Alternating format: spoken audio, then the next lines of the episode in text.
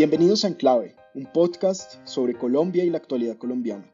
Hoy estamos con ustedes, como siempre, Paula Costa, Luis Guillermo Vélez, Juan Carlos Restrepo, Andrés Caro y nuestro productor Juan Arturo González. Recuerden que nos pueden escribir a podcastenclave.gmail.com y visitar nuestra página web www.enclavepodcast.com. Bienvenidos.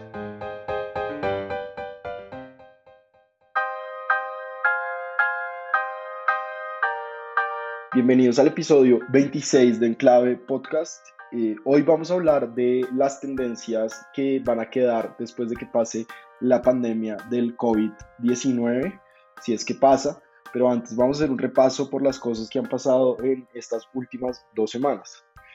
Luis Guillermo, quizás la noticia más importante es la inauguración de Biden. Al fin no pasó nada grave ese día, como vio los discursos y mm, eh, digamos, la presencia de los líderes republicanos en las tarimas del Capitolio?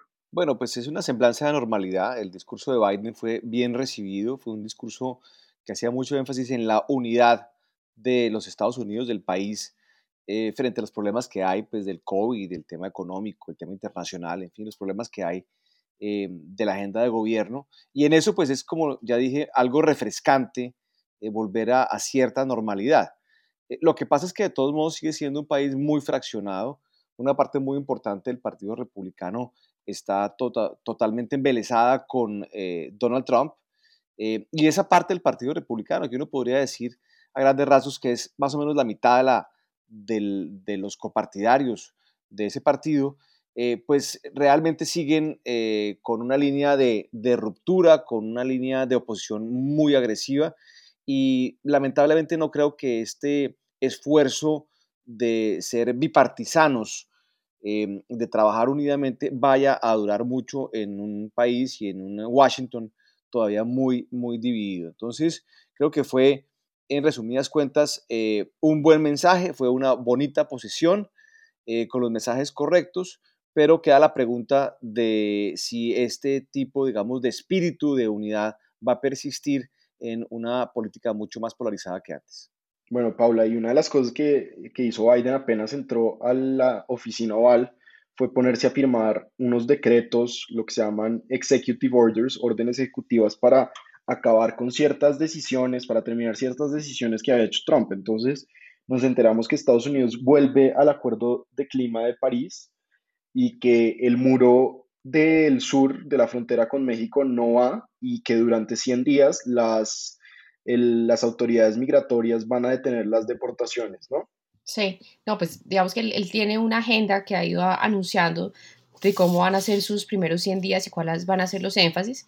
El tema de crecimiento verde claramente ha sido una de sus banderas y lo que empieza es a ratificar con hechos las promesas de campaña lo que también muestra es que tiene un equipo muy bien articulado al interior de su administración, en donde las cosas están listas, en donde están aprovechando al máximo este periodo, que es un periodo siempre como de, luna de miel del nuevo presidente y en donde puede sacar muchos temas adelante. Creo que el otro tema que va a ser muy importante es ver cuáles son esos proyectos que presenta ante el Congreso, en donde el anuncio más importante ha sido tal vez en lo económico, el, un nuevo paquete de estímulos económicos para la economía de Estados Unidos, en donde pues ya con las mayorías que tienen la expectativa es que se apruebe y que realmente ayude a mejorar la situación económica y sobre todo de empleo en Estados Unidos.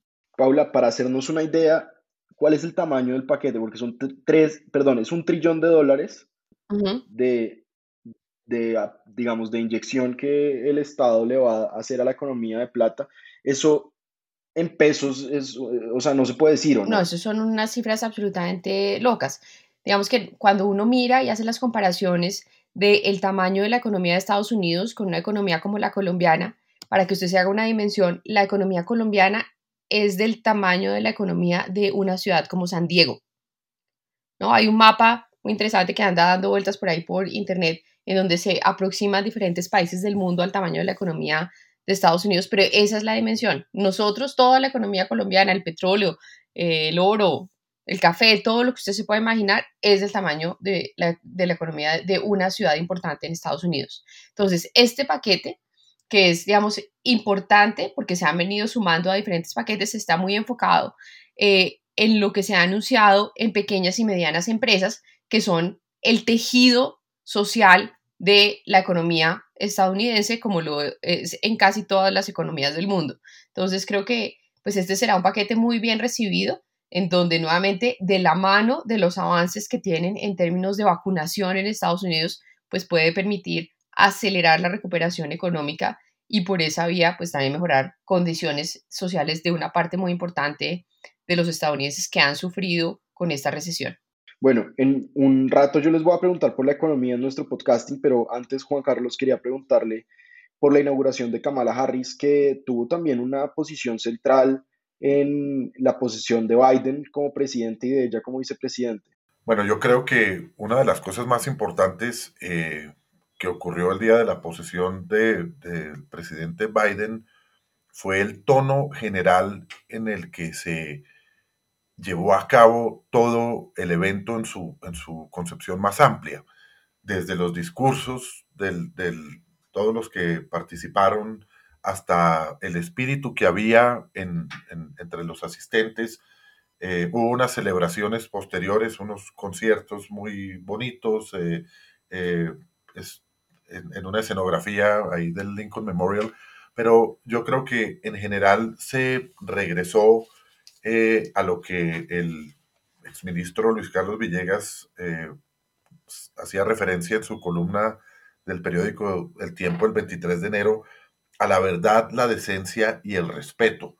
Creo que en general eh, el, el, mensaje que se transmitió y el mensaje que recibimos los, los que estábamos en la audiencia, lo digo porque lo vi por televisión, no porque estuviera allá, fue un mensaje de tranquilidad, un mensaje de equilibrio, un mensaje muy conciliatorio, donde el presidente Biden hizo referencia en múltiples ocasiones a unos Estados Unidos unidos, a una América unida, un llamado a la unidad y a terminar lo que, lo que él llamó una guerra incivil, eh, lo cual me pareció muy apropiado. Eh, he tenido oportunidad de conversar con, con varias personas de la comunidad eh, diplomática de los Estados Unidos y, y, siendo personas que han trabajado para un partido y para el otro, confesaron haber incluso llegado a las lágrimas con, con,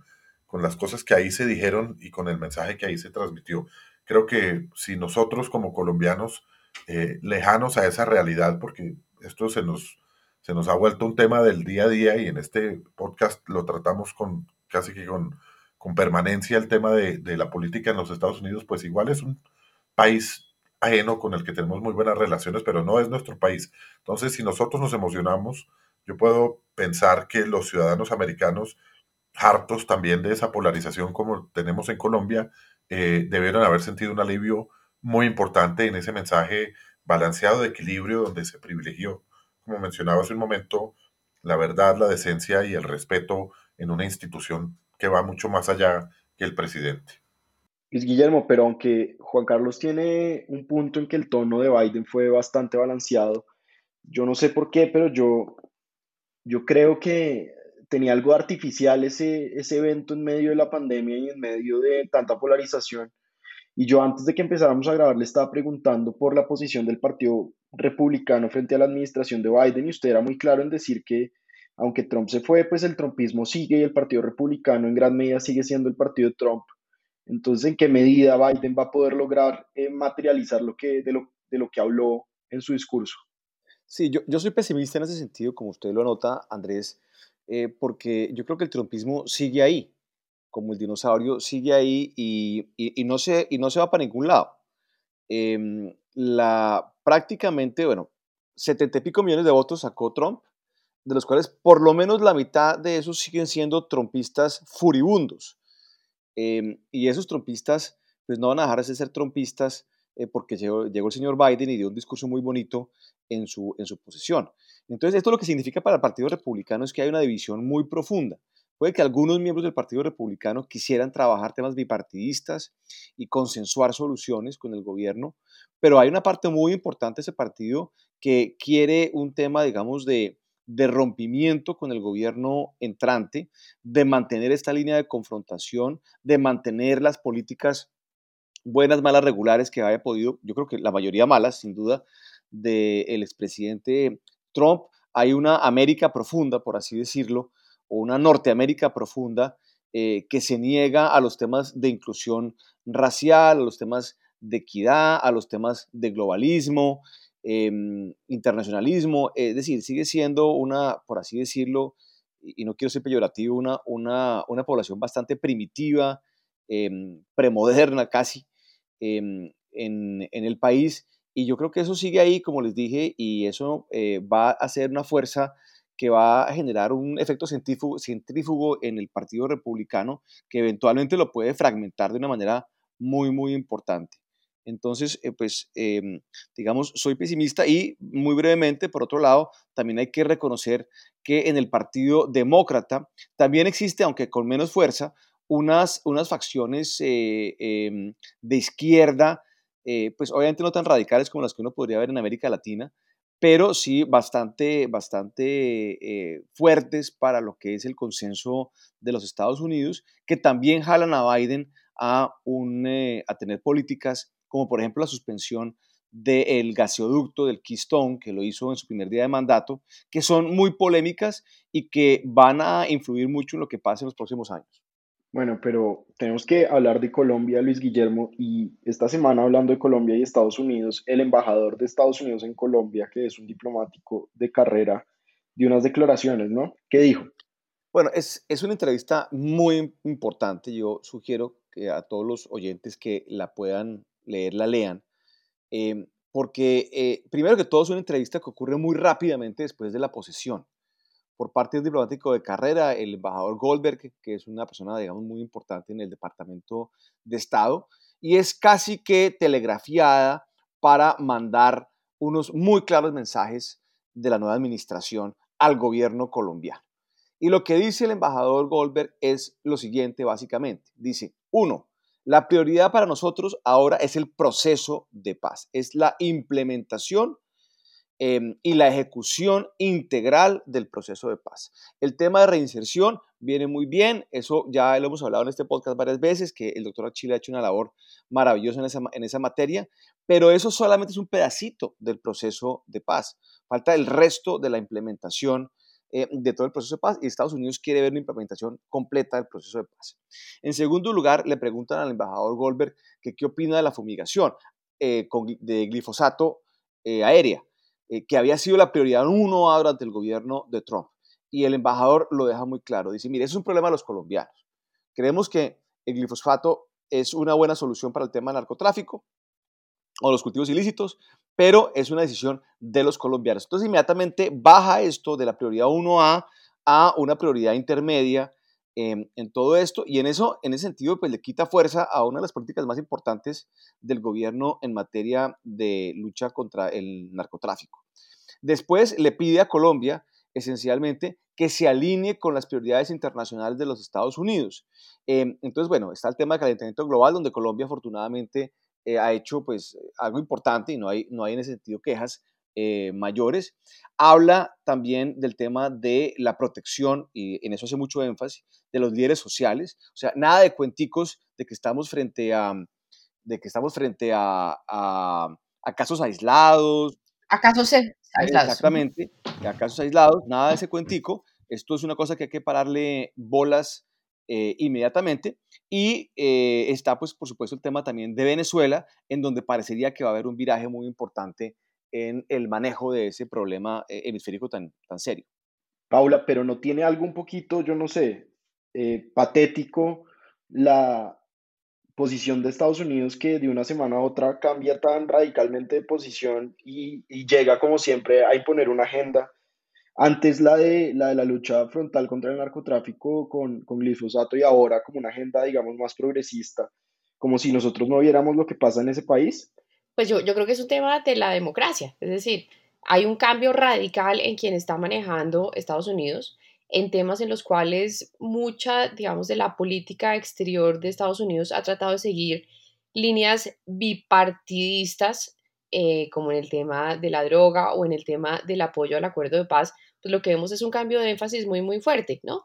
Eh, y es pues el reflejo del cambio de administración, que obviamente para mi gusto es maravilloso, em, pero creo que también hay muchas ventajas en ese, digamos, en ese espacio que se abre con este cambio de administración para reforzar temas en donde Estados Unidos históricamente ha venido trabajando. No es como que llega la administración Biden y se inventa una nueva agenda, no, acá está retomando una agenda que viene de muchos años atrás, que viene, eh, digamos, de la mano del apoyo que dio Estados Unidos en todo el proceso de negociación y en las primeras etapas del acuerdo de paz, que es una de las historias que ellos consideran más exitosas de política exterior de ese país. Entonces, acá hay, digamos, retomar banderas que se venían impulsando y darle énfasis nuevos a temas con los cuales vienen trabajando en Colombia. Este tema de la paz creo que va a ser un segundo aire, un mensaje muy fuerte, como decía Luis Guillermo, para el gobierno nacional, de que esto no es un tema que uno pueda pasar por alto, sino es un tema en donde la comunidad internacional, y ahí Estados Unidos no está solo, la comunidad europea también ha mantenido durante estos años su vocería y su apoyo a los temas de paz, entonces creo que ese va a ser un tema muy importante. Y el otro tema que es interesante es, digamos que esto recoge una historia de Biden con Colombia. Durante la segunda administración de Santos, Biden como vicepresidente vino tres veces a Colombia, lo cual muestra, digamos, un interés muy grande por el país y además un conocimiento de los temas que acá se están discutiendo y que son estructuralmente problemáticos para nosotros. No solo eso, sino yo creo que el mismo Biden eh, debe conocer la historia frustrada de la fumigación aérea con glifosato porque él estuvo incluso en los periodos anteriores, cuando se forjó el Plan Colombia, él fue uno de los senadores que más estuvo presente en, la creación del Plan Colombia, que era básicamente la lucha contra el narcotráfico y contra la subversión a través de, del ataque a los cultivos eh, ilícitos. Y él mismo conoce de primera mano eh, en qué consiste y para qué ha servido la fumigación aérea con, glifosato. De manera que yo creo que lo que hay acá es un corte muy oportuno donde se hace un balance y, claramente se, reinstaura una política un poco más balanceada y menos, menos radical como la que podía tener la administración de Trump, que no solo era una política radical en relación con el tema de la lucha frontal contra el narcotráfico, sino también un poco marcada por ese lenguaje populista de esa necesidad de Trump de buscar una reelección que no obtuvo y, esos mensajes radicales, eh, agresivos, contienen un poco de populismo conducente a eso. Bueno, Juan Carlos, y hablando de relaciones exteriores, eh, en el último mes hemos tenido dos eventos de, que parecen sacados de la Guerra Fría, ¿no? Primero la expulsión de eh, unos ciudadanos rusos porque estaban mm, espiando en Colombia y después eh, la revista Semana saca una especie de dossier secreto sobre mm, las actividades de espionaje de Cuba en, en el país porque no nos explica un poco de qué se trata eso, qué tan grave es, cómo le, o sea, cómo le deberíamos parar bolas. Yo no quiero restarle importancia al tema, pero sí me parece importante contextualizarlo. El espionaje y la inteligencia desde lo público y desde lo privado siempre han existido. Hay países que son muy buenos en eso y hay países que son no tan buenos en eso. Los países que son buenos en eso son países que han debido resistir la crítica y los embates y el aislamiento, como puede ser Cuba, como puede ser eh, Rusia, como puede ser eh, los países comunistas o tradicionalmente comunistas, eh, desarrollaron sistemas de inteligencia muy buenos y esos sistemas de inteligencia simplemente buscan mejorar la posición competitiva y proteger los intereses de su respectivo país o de sus aliados. Entonces, es muy claro que teniendo un escenario geopolítico como el que tenemos, donde nuestro vecino más próximo, Venezuela, pues obviamente es un militante de ese comunismo eh, internacional, eh, que, no voy a hacerles el favor de compararlos con Rusia por, porque son unos principiantes, pero, pero que han adquirido muchas de las capacidades y de las nociones que, que los países comunistas como Rusia y Cuba le pueden dar a Venezuela. Teniendo nosotros ese vecino, el espionaje es una constante en nuestro país.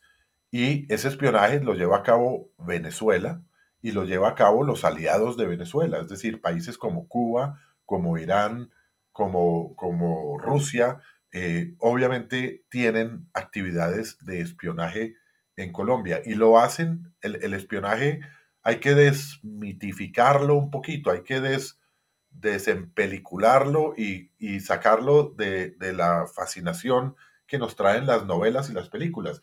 El espionaje es la manera que usan los estados para buscar información de su interés en otros estados. Entonces, esos países, Venezuela, Rusia, Irán, todos tienen en Colombia gente eh, desarrollando actividades de inteligencia y de espionaje dentro del marco de sus actividades, llamémoslas consulares y diplomáticas.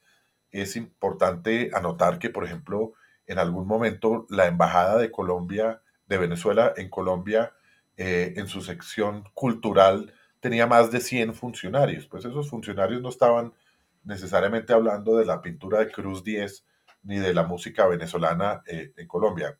Esas son fachadas que se utilizan para, eh, para proteger esos intereses geopolíticos y hay que decirlo también, nuestra capacidad de contraespionaje y contrainteligencia, es decir, la capacidad que desarrolla un Estado de poder prevenir e identificar esas actividades no es una capacidad tan madura como la que tienen esos estados. Nosotros tenemos como organismo de inteligencia estratégica a la Dirección Nacional de Inteligencia, una entidad que fue creada en el año 2011, o sea, muy recientemente, es una entidad muy joven y esas capacidades se desarrollan en el muy largo plazo.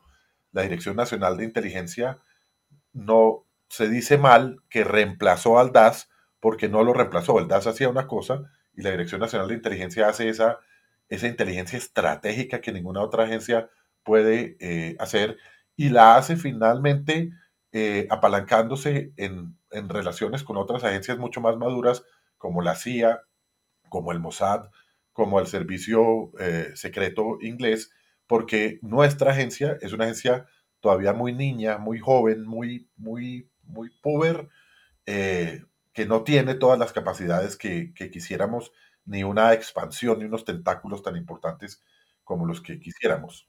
Juan, ¿y qué estaban buscando esos espías cubanos y rusos acá? O sea, en la práctica, ¿qué, qué clase de secretos estaban tratando de conseguir? Lo, yo creo que lo principal que hacen los rusos eh, en Colombia es primero tratar de ayudar a Venezuela, lo mismo, lo mismo que los cubanos. Entonces, en, en ese dossier que me ha dicho gente de inteligencia que es una especie de refrito, eh, porque no es una cosa nueva, es un expediente que existe hace muchos años, eh, pues han logrado identificar a personas que, saben eh, o que han, que han buscado información de dónde están nuestros batallones, nuestras brigadas, nuestras divisiones, que dónde están, qué tipo de, armamento tenemos en Colombia, dónde están nuestros activos estratégicos más importantes como los oleoductos, las refinerías y los puentes principales que, son poquitos.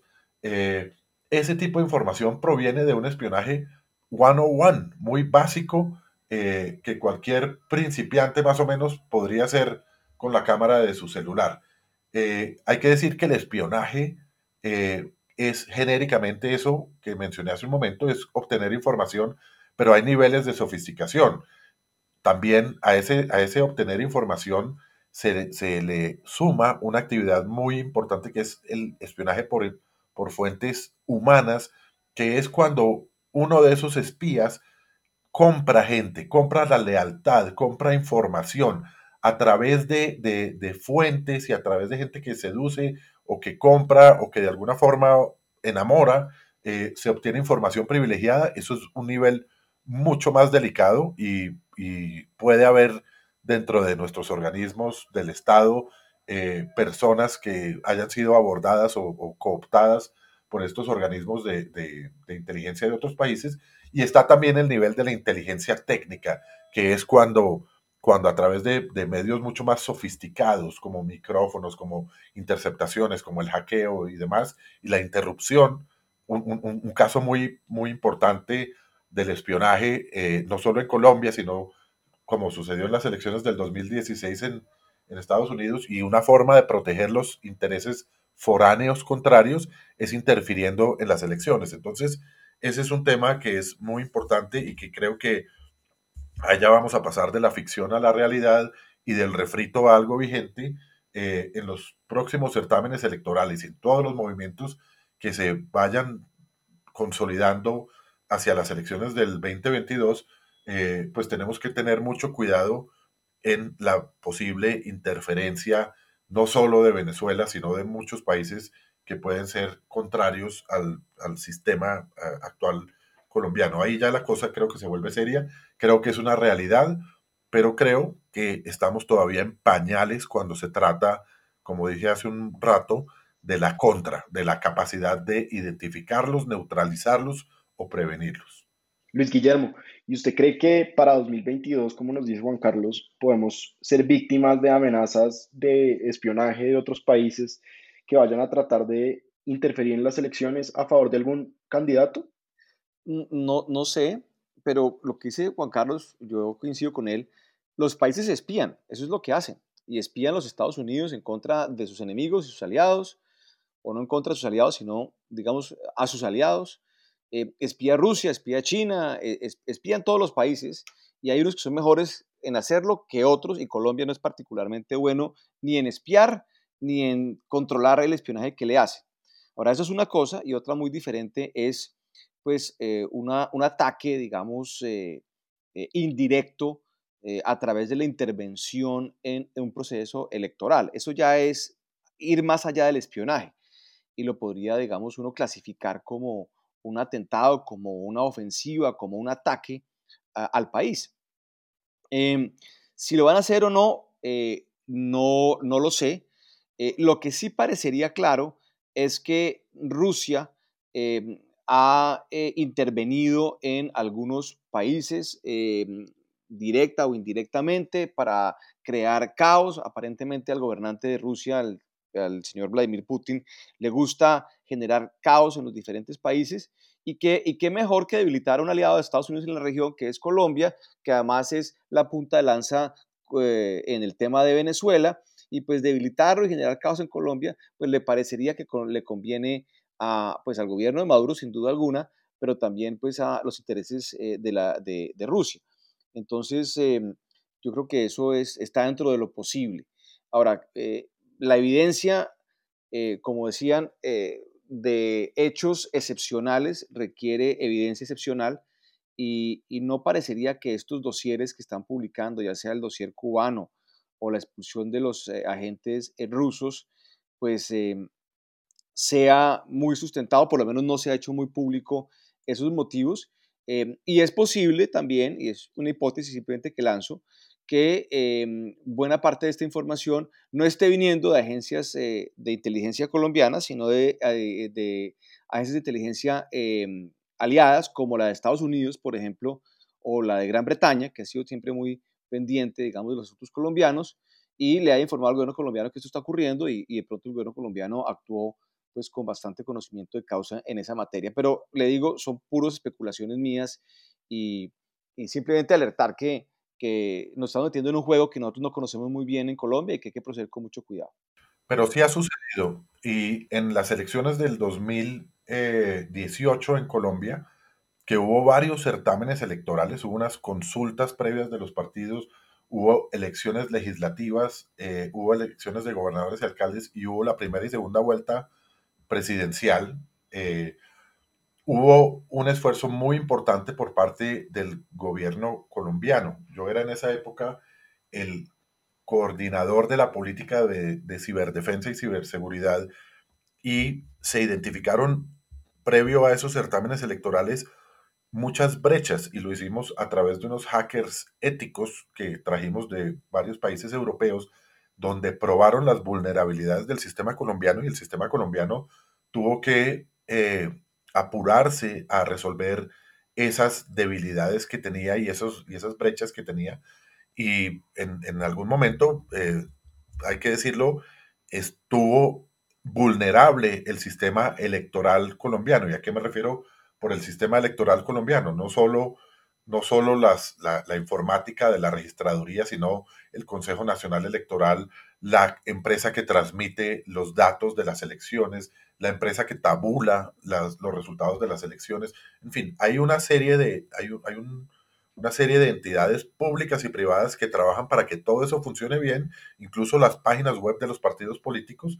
Eh, y hubo un momento de, debilidad, hubo un momento de una amenaza real identificada y de hecho esa amenaza trató de hacerse eh, verdad y hubo una respuesta coordinada por parte eh, del gobierno colombiano que reaccionó a tiempo y de una manera eh, muy sofisticada, asesorada por, por, unos expertos eh, que nos prestaron otros países amigos. Eso es una realidad y eso pasa hoy en día y va a pasar cada vez con mayor frecuencia. Los fake news fueron una cosa importante de esa estrategia. Es que la estrategia, uno piensa que solo de espías agentes eh, que son eh, miembros de, una agencia de espionaje, pero no, todo eso sucede eh, con la utilización de la... Del, 86 y la 99.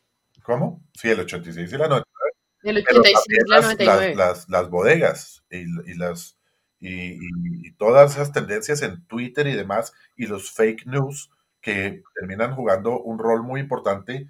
entonces hoy en día no es solo cuestión de de espías con anteojos oscuros y gabardinas. Es, es la misma gente, las cuentas de Twitter, eh, los fake news, la información que se pone a rodar, eh, que genera esos impactos tan importantes en, en, la vida política real. Bueno, Paula, ¿y cómo vamos con la, con la vacunación? ¿Ya, ¿Ya llegaron las vacunas a Guatavita? Pues mire, la vacunación. No, no han llegado. Eso se demora, se le tiene, pero se le demora. No, mire, el mundo está avanzando y encontré unas estadísticas que me parecen muy interesantes porque no muestra solamente por millones de dosis, digamos, aplicadas, en donde Israel lleva la delantera por mucho, casi 21 millones de dosis aplicadas, sigue los Emiratos Árabes, 11 millones de dosis aplicadas, Estados Unidos 2 millones, el salto es gigantesco con el tercero, Dinamarca, Reino Unido están más o menos en 2 millones, y luego contar un poquito de los países de América Latina que empezaron, en donde el que encabeza es Argentina, con cerca de 240 mil dosis, Costa Rica 190 mil, México.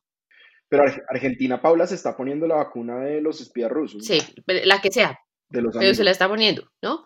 Eh, y Chile con cerca de 60 mil dosis. Pero lo que me parece más interesante es un gráfico que muestra esa vacunación por cada 100 habitantes. Entonces, en el caso de Israel, son cerca de 38 personas vacunadas por cada 100 habitantes, eh, que es el que lidera, y de ahí para abajo. Entonces, un poco lo que se, se ve es que todavía hay un camino muy, muy largo para poder tener, digamos, acceso real a la vacuna en las dosis que se necesitan para tener eso que los expertos llaman em, inmunidad de rebaño, ¿no? Entonces, el que va más avanzado va en 38 por cada 100 habitantes, digamos que son su, su, población, en relación con su población. Un poco lo que nos han dicho es que entre enfermos y personas con vacuna deberíamos estar cerca del 70 de cada 100 para poder lograr esa inmunidad de rebaño que tanto anhelamos. Bueno, y de podcasting yo les quisiera sugerir un asunto económico que a ustedes les gusta tanto. Y es que algunos expertos hablan de una eh, recuperación económica rápida en el mundo y en Colombia y otros de una recuperación lenta en Colombia y en el mundo. Yo quisiera, Paula, que nos diera su opinión o su pronóstico de cómo va a ser la recuperación. Pues mire, realmente pues hay muchos componentes y un poco lo, lo que ha sido la discusión sobre ese tema a nivel mundial, pues tiene que ver como con grupos de países, con grupos de países en tanto tengan capacidad de responder a la pandemia, en donde nuevamente los países desarrollados pues, son los que tienen las mayores capacidades tanto de responder desde su sistema de salud como de compra de vacunas y distribución de vacunas. Y el otro tema tiene que ver con cuáles son las industrias afectadas, eh, pues que se espera recuperar más pronto. Un ejemplo sencillo y claro para todos es, si usted tiene una industria basada en turismo, pues probablemente la recuperación va a ser mucho más lenta que si tiene una industria tecnológica, porque el perfil del consumidor cambió. Muchas de las preferencias de los mercados cambiaron durante estos meses y no van a ser las mismas y eso pues afecta la capacidad de recuperación. Nuevamente, entre más tecnológico y más desarrollado esté usted en, su respuesta al tema sanitario, y eso es, digamos, una muestra de cómo la salud pública realmente no es una política de un ministerio de salud, sino es una política de todo un Estado, porque usted no tiene población sana, pues el resto del aparato productivo pues no, no funciona. Em, hay tres o cuatro formas que se han discutido de cómo será esa recuperación. Algunos hablan de recuperación en forma de W, donde hay una gran caída, después hay una recuperación, una nueva caída y digamos una senda un poco más sostenible de recuperación. Hay otros que hablan de una L, en donde lo que se espera es que se tengan varios años de recesión Em, y hay otros, y es una nueva forma, digamos, dentro de estos temas de recuperación, que se habla de, la recuperación como el letrero de Nike, ¿no? Donde hay una caída importante y después hay una recuperación que no es tan lenta, em, teniendo en cuenta pues que ya hay avances dentro de nuestros aparatos productivos, hay conectividad, hay cosas que pueden soportar, digamos, una recuperación económica un poco más acelerada. Esas son, digamos, como, como las formas. En el caso de Colombia, pues realmente eh, creo que la recuperación se va a tomar varios años. Em, por lo menos los próximos cuatro o cinco años van a ser años de recuperación. En el contexto de América Latina, los países más afectados este año, y estos son datos ya de la CEPAL, en el promedio, la región decreció un 7,7%.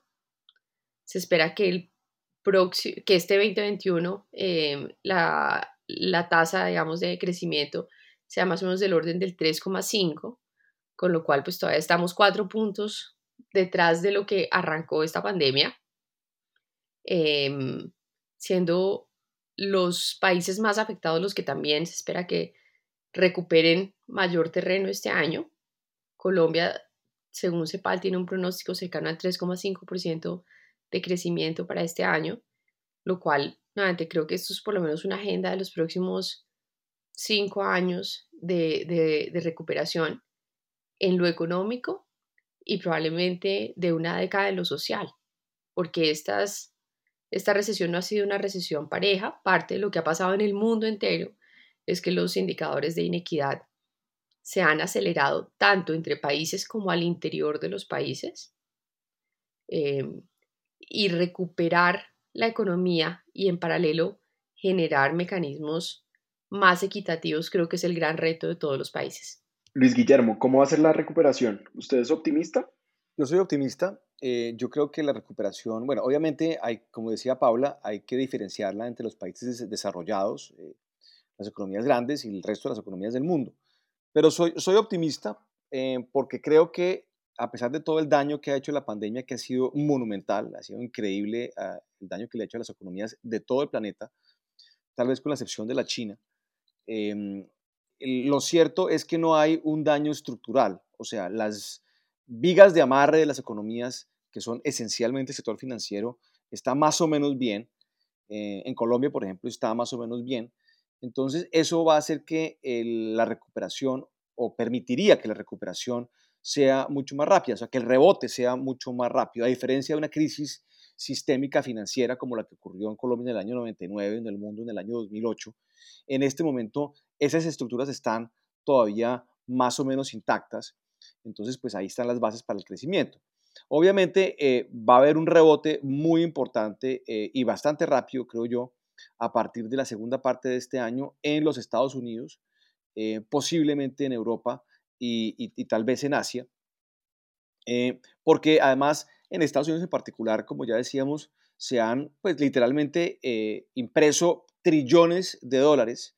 Cuando acabemos toda esta cosa van a haber casi 4 o 5 trillones de dólares que se han metido a la economía por parte del gobierno y eso va a empezar a generar demanda una vez esté el plan de vacunación ya más o menos implementado en los Estados Unidos. Y también hay una demanda represada muy importante.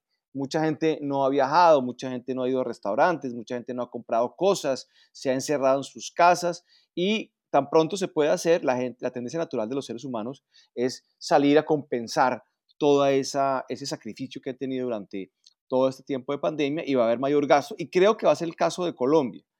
Eh, obviamente no somos Estados Unidos, no tenemos, el gobierno no ha podido gastar lo que, lo que se ha gastado en Estados Unidos por razones estructurales de, su economía, em, pero también creo que hay cierta demanda represada que se ve en algunas cosas. Por ejemplo, el tema de propiedad raíz en Colombia no se ha afectado de una manera muy importante. Em, entonces creo que también va a haber una demanda por viajes, por salir, por comprar cosas, comprar, qué sé yo, electrodomésticos, televisores, ropa, una vez esto, esto acabe. Entonces, sí creo que vamos a tener em, una, una, recuperación más pronunciada en los países desarrollados, menos en países como Colombia, pero va a haber una recuperación, en mi opinión, sin duda alguna, en los próximos por lo menos 12 meses. Pero venga, yo, yo ahí meto la cuchara. Una cosa que me gustaría que habláramos un poco más adelante es como de esos patrones de consumo. Hay una encuesta a nivel mundial acerca de cuáles son, digamos, le preguntan a las personas si van a volver a consumir como consumían antes. Y la respuesta fuertísima es que solo el 3% de las personas piensa volver a ir a centros comerciales, a supermercados, digamos, a retomar sus patrones previos de consumo a la pandemia, con lo cual creo que hay una discusión muy interesante para dar. En la pandemia aprendimos una frase que, o por lo menos vi una frase que me llamó mucho la atención, que era que la economía se había eh, afectado cuando dejamos de comprar cosas que no necesitábamos.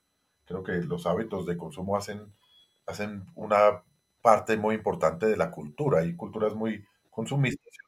Bueno, y lo dice un chopaholic, ¿no? Lo dice un chopaholic. Sí, sí, Es decir, hay que, a los que han comprado la pandemia hay que, enseñarles a manejar Amazon. Eh, yo creo, yo creo que, que Usted puede darles una clase virtual, ¿no, Juan? Podemos acá organizar un, YouTube Live de Amazon Prime. Podría. Yo creo que, como dice Luis Guillermo, eh, la economía no ha sufrido como daños estructurales en, en, lo esencial. Hay unas vigas de amarre, como las llama Luis, muy importantes que se han mantenido, que es el sistema financiero. Sin embargo, ese sistema financiero y esas vigas de amarre y esas otras cosas estructurales que se han mantenido, se han mantenido principalmente a costa del Estado.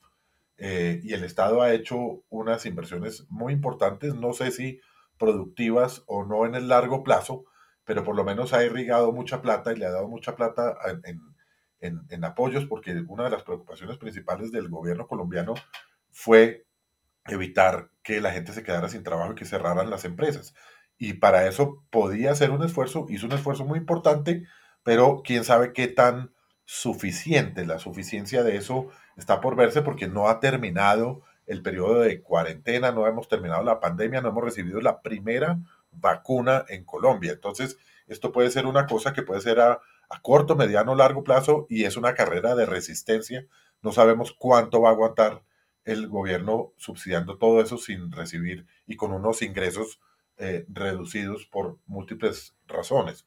Entonces, yo creo que hemos matizado, hemos un poco eh, anestesiado los impactos de la, de la pandemia en la economía a través del gasto público y eso no es eterno ni es sostenible para siempre, eh, por una parte. Y hay que ver también que sí ha habido muchas eh, empresas y muchas, muchas empresas que han cerrado, principalmente las pequeñas, y muchas personas del sector semiformal, incluso el sector formal, que se han quedado sin trabajo. Se habla de más o menos eh, un 25 por una de cada cuatro personas de una familia, reportan algunas encuestas, se ha quedado sin trabajo por cuenta de la pandemia. Eso va a ser un daño estructural eh, no, no menor, pero sí tal vez menos visible que el daño estructural que puede verse si se quiebra el sistema financiero, si se afecta el sistema financiero. Pero sí hay mucha gente que come menos, hay mucha gente que ha tenido que salirse del colegio, de la universidad, ha habido mucha gente que ha perdido el trabajo y muchas empresas medianas y pequeñas que han tenido que cerrar y que no encuentran en los alivios que da el gobierno la solución que necesitan. Entonces, creo que va a haber una cosa ahí medio, medio, no tan silenciosa, pero menos visible, eh, que va a ser un impacto difícil de recuperar. Eh, no sé cuánto tiempo tenga, porque depende de cada sector, pero, pero, pero sí hay un daño importante en, más en el tema social y en la capacidad que tiene la persona de la calle de proveerse lo que necesita y de cuidar por las personas que dependen de ellos. Bueno, yo creo que esto nos da eh, el paso perfecto para nuestro tema, que son las tendencias que están para quedarse después de la pandemia. Paula, ¿usted por qué no empieza contándonos, porque usted sugirió este tema, qué tiene en la cabeza que se va a quedar después de la pandemia de lo que ha pasado? Pues sí, digamos que hay, hay muchísimas cosas eh, y la discusión, digamos, eh, cada vez es más intensa y más rica porque hay más datos y más formas de contrastar y, en fin, acerca de, qué es lo que va a hacer esa, esa, nueva normalidad a futuro. Y tal vez hay tres temas que quisiera abordar. Uno tiene que ver eh, con los temas de inequidad que estaba mencionando por el ladito Juan Carlos, en donde pues la pérdida de, del colegio, ¿no? Esa destrucción de capital humano que se está dando en miles y millones de hogares, tanto en Colombia como alrededor del mundo, porque los niños no puedan asistir a los colegios. El deterioro en capital humano por cuenta de las menores tasas de vacunación, que es un poco paradójico, pero no ir a los servicios de salud ha generado unas disminuciones muy importantes en las tasas de vacunación regular de los planes de los niños en particular. Ahí estamos hablando, Paula, de, la, de los ciclos de vacunas que no son los del COVID. O sea, el COVID ha pedido que vayan a sí, no, no, COVID. De, de, las vacunas normales que se ponen eh, a esa edad. Digamos que por ahora la vacuna del COVID no está autorizada para menores de edad, ¿no? No hay pruebas, no hay, ese, digamos, ese pedazo de cobertura del COVID no se ha desarrollado. Yo estoy hablando de las vacunas normales, de hepatitis, eh, de la triple viral, de paperas, de todas estas enfermedades que siguen existiendo y que van a seguir existiendo después del COVID, las tasas de vacunación en Colombia, pero también a nivel mundial, han caído de forma muy, muy, muy importante. Eh, hay casos registrados en donde, digamos, eh, en la pandemia de ébola, en varios países africanos, pues más personas terminaron muriendo por cuenta de tuberculosis o de enfermedades que son prevenibles y cuya vacuna ya existe y ya es distribuida de forma pública que por el mismo ébola, porque no fueron a vacunarse. Entonces creo que acá hay dos temas alrededor de la formación de capital humano, que es el acceso a educación, en donde nuestro país es absolutamente inequitativo, porque no hay acceso a Internet, porque no hay computadores, no hay terminales en las casas que se puedan dedicar o que existan para los niños, porque nuestro sistema educativo no es lo suficientemente flexible para adaptarse a un mecanismo, digamos, de, de teleeducación o de educación virtual. Y estos niños han perdido muchos meses de estudio que no van a volver, que esa es la diferencia con el segundo, la, repetición de, de años de algunos de los presentes, y es que esos años no van a volver. Y probablemente lo que vamos a tener es una disminución en los años de estudio de los niños de esta generación y de generaciones venideras, porque además, sumado a los, al deterioro de las cifras de pobreza, pues implica que se retiran mucho más rápido del colegio para poder tratar de aportar dentro del sector informal algo del sustento del hogar. Entonces, creo que una de las tendencias que se va a quedar es la inequidad, nuevamente, entre países y al interior de los países. Y en el caso de Colombia, creo que tendríamos que hacer un esfuerzo muy grande como país para tratar de recuperar a esos niños para que vuelvan a vincularse a actividades educativas cuando eso sea posible y para tratar de tener una flexibilidad en los mecanismos de estudio que permita que logren terminar ciclos escolares. de terminar esos ciclos escolares depende, digamos, su capacidad futura de generación de ingresos. Cuente. Digamos, esos subsidios amarrados a que los niños vayan al colegio que hay en Familias en Acción y en, algunas ciudades como Bogotá, me imagino que eso puede ser una herramienta para que, para que los niños no se salgan de la educación formal. Me imagino que usted propondría ampliarlos, tal vez dar más plata o algo así. Sí, y yo creo que no solamente el tema de subsidios condicionados, que por el momento están, digamos, suspendidas las condicionalidades porque no hay cómo cumplirlas, sino también tiene que ser un tema de una reforma del sistema educativo, de cómo la educación va a ser diferente para estos niños, de cómo se pueden hacer ciclos diferentes, de cómo ampliar los temas de virtualidad y dar acceso a una parte mucho más importante de la población para que puedan realmente cerrar esos ciclos y tener acceso a eh, educación técnica, educación tecnológica que les puede garantizar un mejor sustento y unos mejores niveles de ingreso a futuro, ¿no? Entonces creo que hay que, hay que repensar muchísimas cosas. Los niños van a tener menos años de colegio. Resulta que ya no van a estudiar 13 años, sino van a estudiar eh, 10, 8, ¿no? ¿Qué podemos hacer en esos 8 años para darles unas herramientas básicas que después sean útiles en el mercado laboral, en un mercado laboral nuevamente mucho más, eh, digamos, enfocado a temas tecnológicos? Otra de estas tendencias tiene que ver con los patrones de consumo, en donde, como la, les contaba yo hace un momento, solo el 3% de los consumidores dice yo quiero volver a hacer exactamente lo que hacía antes en términos de consumo. Acá todos hemos aprendido a hacer más pedidos a domicilio, en utilizar más plataformas web para hacer compras particulares y las preferencias han cambiado en donde, eh, y esto está asociado a otras, digamos, de las tendencias, como por ejemplo el teletrabajo, en donde la mayor inversión y lo que más se está privilegiando de compras, digamos, significativas para los hogares tiene que ver con temas de tecnología. Em, y en donde esta, yo creo que va a ser una tendencia que se va a quedar, en donde vamos a tener hogares mucho más adaptados para poder tener em, teleeducación y teletrabajo reformas de hogares, eh, no sé, tener eh, cableado poco más organizado para poder tener mejor conectividad. Em, creo que el, teletrabajo es una de esas tendencias que llegó para quedarse en todos los sectores en los cuales eso es posible. No es posible en todos los sectores, pero en muchísimos sí. En donde el tamaño de las oficinas, la demanda de oficinas, la demanda de locales comerciales la experiencia, digamos, de ir a tiendas físicas se va a reducir de una forma muy importante, al igual que la interacción por plataformas para todo lo que tiene que ver con los sistemas financieros. Nuevamente, ir a las oficinas va a ser una cosa mucho más excepcional y creo que es una tendencia que también debería llegar al gobierno. Al gobierno llegó el teletrabajo. Muchos de los ministerios y muchas de las oficinas están trabajando de forma em, dispersa desde los hogares de los funcionarios pero tiene que traducirse también en la forma en la cual se interactúa con los ciudadanos y se generan toda una nueva agenda de interacción virtual, en donde algunas empresas públicas pues ya venían avanzadas, pero otras muchas no. Y creo que este es un tema que cada vez va, a ser más importante. Em, y digamos que esto me da pie para, para la otra tendencia, que es todo el tema del mercado inmobiliario, en donde los suburbios de las ciudades se han elevado de precio de forma consistente a nivel mundial y en donde muchas de las de la infraestructura que se había diseñado para propósitos comerciales como por ejemplo los hoteles probablemente va a cambiar de uso y se está viendo una tendencia en donde muchas de estas infraestructuras se están convirtiendo en habitaciones em, dentro de las ciudades.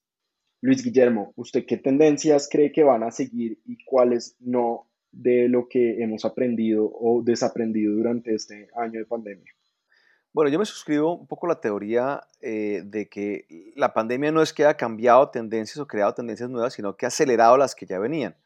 Y muchas de ellas ya las mencionó Paula. Eh, todo el tema, digamos, de cibertrabajo, eh, de videoconferencias, todo eso, eso estaba ahí y esta, esta pandemia lo que hizo fue que las aceleró muchísimo. Pero yo tiendo a ser escéptico, digamos, de ese tipo de pronósticos que dicen que eh, todo va a cambiar, que el mundo va a ser muy diferente después de esto. Pues lo cierto es que los seres humanos tenemos una serie de comportamientos eh, muy metidos en nuestro ADN o nuestra forma de ser, Eh, y, son, digamos, comportamientos que son comportamientos tribales, nos gusta estar con la gente, nos gusta compartir, nos gusta, somos gregarios, nos gusta ir donde hay más gente, eh, nos gusta compartir las comidas eh, en grupo, entonces por eso los restaurantes creo que van a florecer después de esta pandemia. Em, soy escéptico, digamos, de que se acabe el cine, por ejemplo, yo creo que también, ya lo habían dicho cuando apareció el, el, Betamax o el BCR o el, video que iba a acabar con las salas de cine. No creo que se van a acabar las salas de cine eh, porque hay streaming.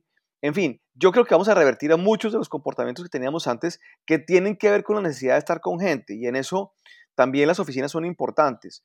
O sea, no creo que eh, se vaya a acabar la oficina como tal, el concepto de oficina. No creo que se vayan a acabar los vuelos internacionales de negocios, eh, sino que van a ser menos frecuentes probablemente, eso sí, sin duda alguna. Pero, pero, pero creo que el comportamiento humano eh, colectivo, gregario, sigue ahí, es una necesidad emocional muy importante de las personas y creo que vamos a querer viajar muchísimo, por ejemplo, como decíamos anteriormente, tan pronto eh, estemos vacunados o se pueda, digamos, ya viajar más libremente, creo que va a haber un boom de, viaje y de, y, de, disfrute, digamos, muy, muy importante. Em, entonces, yo sería un poco escéptico en diagnosticar desde ya el cambio del mundo. Sin duda alguna hay cosas que van a, ser diferentes, eso, eso, es, eso es claro, pero los seres humanos seguimos siendo lo que somos y hemos sido así durante miles y miles de años y nuestro comportamiento esencial no, no va a cambiar. Por ahí hay un dato, Luis Guillermo, del tema de turismo de negocios y lo que dicen es que se va a reducir en 50%, que me parece que, es, que tiene sentido. Y que estos megacentros de convenciones de 20 mil y 17 mil personas, pues eso va a dejar de funcionar, pues porque simplemente es un riesgo muy grande, ¿no? Digamos, uno ya entiende un poco el riesgo asociado a juntar tanta gente y en las oficinas, digamos, lo, otro es como estos grandes emporios corporativos de miles de miles de pisos, ¿no? Pues esos, ya nos quedamos con los que están, ¿no? Ya, ya nos quedamos con los que están, que van a tener además más usos, pero más de eso eh, va a ser muy difícil.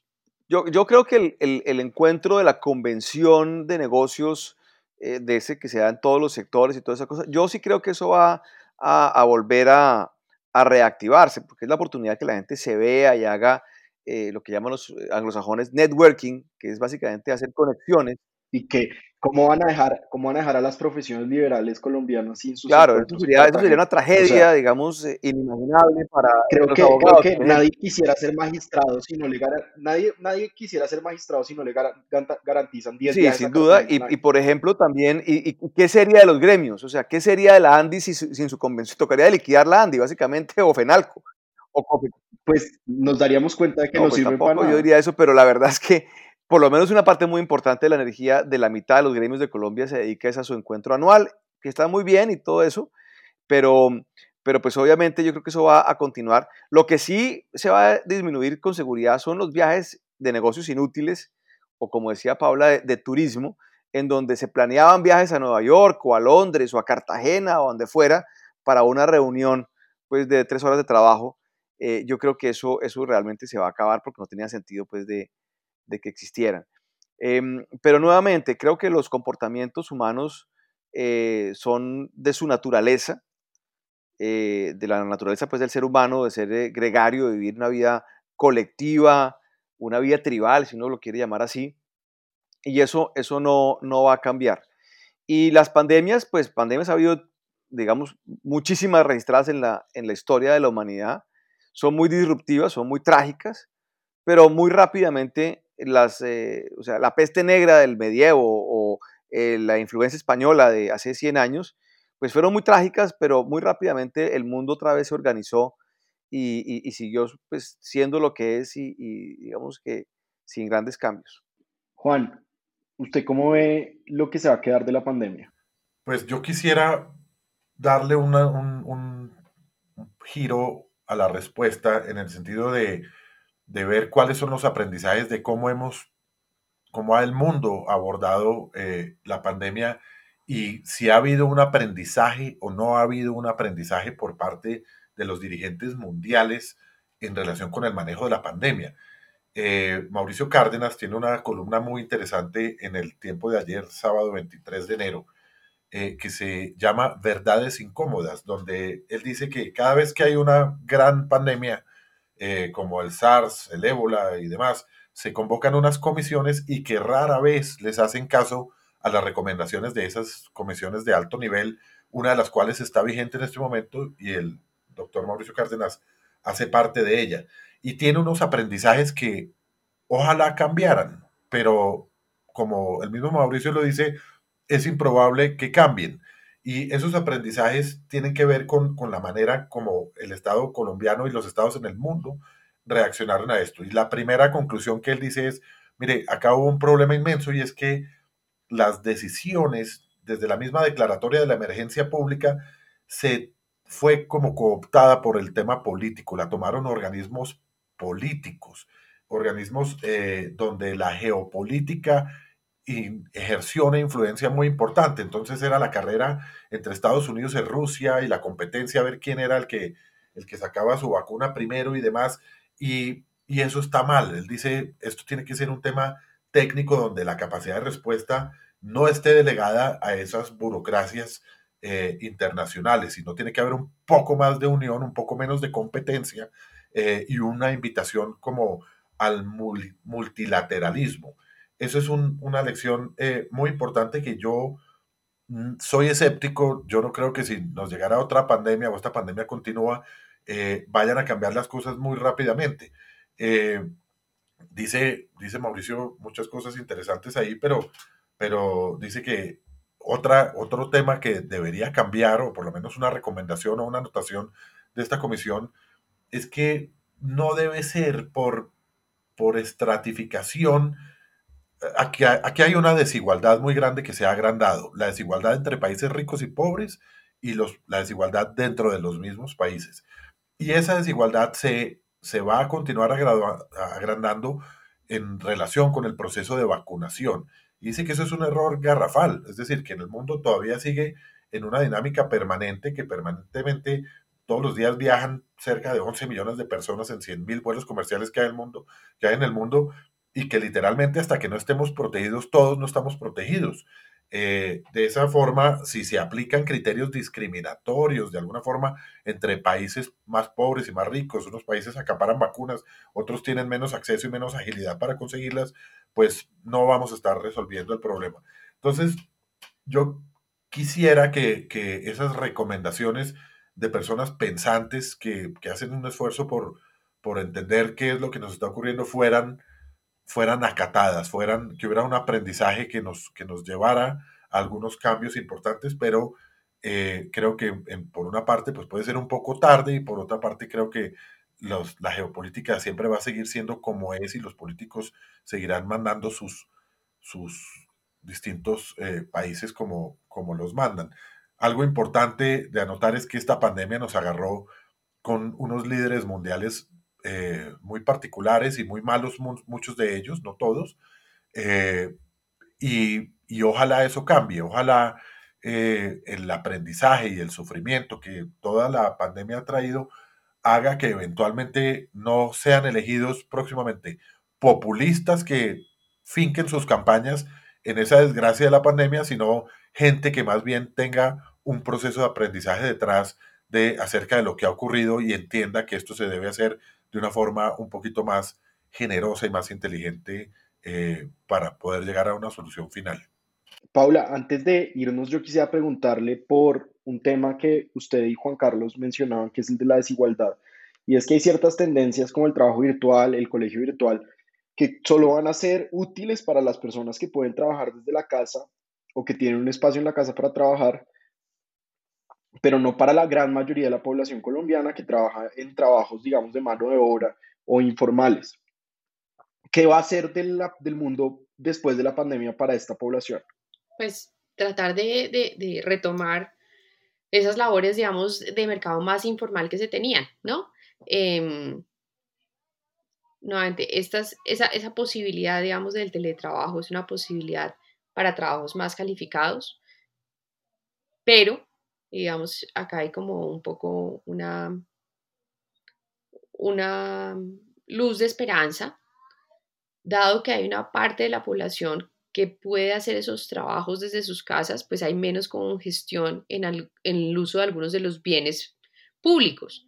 Entonces, las calles, los hospitales, alguna parte, digamos, de los colegios públicos en donde los niños puedan tener acceso desde sus casas a, las clases. Entonces, creo que un poco la, la nota positiva acá es que tenemos una infraestructura que si pensamos en complementar con provisión de servicios de forma virtual, puede ser suficiente, digamos, poco esas, todos esos eh, balances que se hacían de inventarios, de déficits de infraestructura en diferentes áreas, pues pueden ser menores en este momento si realmente avanzamos para que no sea una medida de contingencia, sino una medida permanente en muchos sectores los temas de prestación virtual de servicios.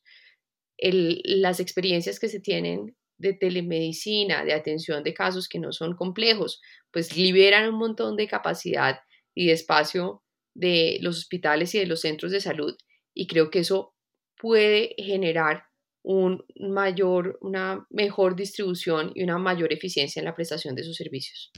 Bueno, entonces con un balance un poco en, el medio entre que se van a conservar ciertas cosas, algunas, eh, algunos de nosotros pensamos que se van a conservar más de las que van a cambiar y otros pensamos que van a cambiar más de las que se van a conservar. Nos despedimos, pero antes pasemos a las recomendaciones. Juan Carlos, ¿usted en qué anda esta semana? Tengo una mega recomendación. Me encontré un libro que se se llama The Defining Moment, el momento decisivo, que es acerca de los 100 primeros días de gobierno del presidente Franklin Delano Roosevelt, escrito por Jonathan Alter, publicado en el 2006, y hace referencia a un momento comparable, probablemente mucho más dramático que, que el actual, pero un momento de crisis en los Estados Unidos después de la Gran Depresión, eh, y con muchos problemas eh, donde, donde al posesionarse el presidente Roosevelt eh, tiene que entrar a tomar unas, unas medidas y a, y hacer unos ajustes que son supremamente importantes, no para que le vaya bien a su gobierno en ese momento, sino para la supervivencia de la democracia misma. Todos los autores, los analistas, los comentaristas que he leído acerca de este libro, coinciden en que, en que era la democracia y era la estabilidad de los Estados Unidos lo que estaba en juego y él mismo lo sabía eh, y, es, y es bastante dramático y bastante, bastante explícito en eso. El libro tiene eh, incluso los discursos del presidente eh, Roosevelt en varios de ellos y vale la pena leerlos para poderse hacer una idea, un referente eh, histórico de un momento relativamente comparable con el momento actual de los Estados Unidos, donde hay unas crisis importantes eh, en, las estructuras tradicionales de, esa democracia a las cuales no estábamos eh, acostumbrados ni esperábamos. Y, creo que vale la pena darse esa, esa ojeada a este libro que les acabo de mencionar. Luis Guillermo. Mi recomendación es el Hey Festival. El Hey Festival, que es como ustedes ya lo sabrán, muchos oyentes ya lo sabrán, es un festival que se viene dando en Colombia desde hace ya em, varios años. Em, en Cartagena de Indias es un festival literario eh, muy conocido, eh, pero pues esta vez me parece importante apoyar el evento. Es un evento, digamos, de gran calado que se hace en Cartagena, pero esta vez tendrá un componente muy importante digital, siempre con la misma eh, calidad, con la misma alta referencia de autores que ha venido siendo la tradición del festival. Me parece, digamos, un acto de apoyo muy importante a este hito cultural del país que va a sobrevivir, esperamos, la, pandemia del el COVID y volverá en su pleno em, evento, en su pleno evento presencial el año entrante. El G Festival está ocurriendo en este momento. Em, em, empezó el 21 de enero y acabará el, 31 de este mes con una mezcla de eventos presenciales, pero en su mayoría también eventos digitales que son mi recomendación de esta semana. Luis Guillermo, ¿y hay que pagar? ¿Es gratis? ¿Cómo funciona? el digital es, es gratis, eh, según lo que se ha anunciado por parte de los organizadores del evento, eh, y tiene pues, eh, digamos que presencia muy importante de un grupo muy importante de, de autores. Está el, el, señor Ken Follett, por ejemplo, que es un autor de novelas de aeropuerto, pero que son maravillosas. Paul Theroux, que es un escritor de, sobre todo de literatura de viajes. Em, en fin, em, está, eh, digamos, un, eh, Steven eh, Levitsky. Em, en fin, hay una serie muy importante de, autores que esta vez van a acompañarnos por la vía digital. Arturo Pérez Reverté. En fin, como siempre, altísimo nivel intelectual y académico y yo creo que vale la pena pues apoyar esta, esta programación. Paula, mire, yo, yo, yo ya me inscribí a una sola, que es la de Rubén Blades, que es mi favorita, pero hay cosas muy buenas. Están los, el escritor francés Emmanuel Carrer, Paul está, mire, para usted, Paula, Tomás Piquet, Tomás Piketty, y está Esther Duflo, la última ganadora del Premio Nobel de Economía. Está Jorge Drexler, Carlos Vives, el amigo de Juan Carlos, está Leonardo Padura, Michael Sandel, Buenísimo, no, tremendo, tremendo cartel. está pesadísima. Está Peter Singer. Es tremendo cartel, tremendo, tremendo está cartel. Está buenísima. es, es, probable que sea el mejor Hey Festival que han hecho. Yo creo que también eso lo ha permitido la virtualidad. Eh, y ha estado muy bueno. Y también mezcla el Hey Festival de Cartagena con el de Jericó en Antioquia. Ah, chévere. Eh, entonces está chévere. ¿Usted en qué anda esta semana, Paula? No, mi recomendación, así como Juan Carlos se hace autopropaganda, yo también es una película absolutamente divina, divina, divina, divina, eh, con clasificación para toda la familia. Es El Principito. Es una versión eh, en Netflix, se llama tal cual, El Principito de Little Prince. Absolutamente divina. No solamente cuenta la historia, sino digamos cuenta la historia del Principito dentro de otra historia de, de una niña y es absolutamente maravillosa. O sea, mi hija de dos años se la aguantó completica, así de buena es. Y me imagino que Juan Carlos la puede ver en francés. Después de que me termine las novelas de aeropuerto y de avión que mencionaba Luis Guillermo, los Bueno, yo también voy a recomendar una película. No, las, las novelas de aeropuerto aguantan un montón. Sí. Yo, yo, también voy a recomendar una película, Paula, pero no es para toda la familia. Y es que eh, RTBC, eh, perdón, sí, RTBC, eh, la compañía pública de televisión colombiana, está celebrando los 30 años de una película importantísima de la historia del cine colombiano, que es Rodrigo de No Futuro de Víctor Gaviria, y la subieron a internet, entonces está en la página de rtbcplay.co, ahí la encuentran Rodrigo de No Futuro, que fue la primera película colombiana en estar en la selección, digamos, en, en estar en concurso en Cannes, y pues es una película realmente buena sobre unos jóvenes en, los años más difíciles de Medellín, pero es una película divertida y triste. ¿Y, ¿Y, qué tal se, oye el sonido? Sí, el sonido era, famoso por lo malo. Lo, más bonito, lo más bonito es que como es sobre el punk, pues entonces uno no tiene que entender lo que dicen.